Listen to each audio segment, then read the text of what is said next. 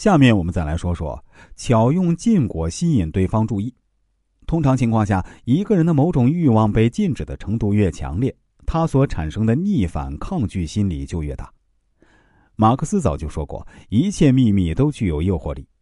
当年土豆从美洲引进法国时，很长时间没有得到认可。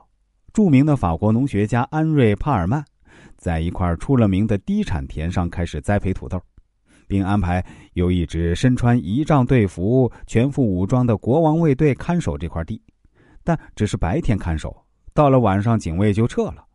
这使人们非常好奇，什么东西需要这样煞有介事的看守啊？那一定是好东西才怕人偷啊！人们这样一想，就猜这土豆一定是非常美味或者很有好处的食品。禁不住要垂涎欲滴啊！他们于是商量好，到晚上就来偷挖土豆，种到自己的菜园里去。不用说，土豆得到很好的推广，人们发现这是一种风味独特的食品。帕尔曼切就这样达到了目的。人的心理多么奇怪！难道禁果就格外香、格外甜吗？其实啊，这是由人们与生俱来的好奇心决定的。这种对禁果的好奇心理是人类中很普遍的。人总是这样，越是被禁止的东西或事情呢，越会引起好奇和关注，充满了窥探的欲望和尝试的冲动。这种现象就是禁果效应的表现。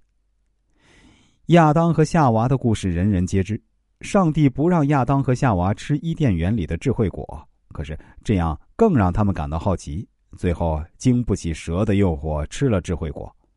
作为惩罚，他们被赶出了伊甸园。过上了艰难困苦的生活。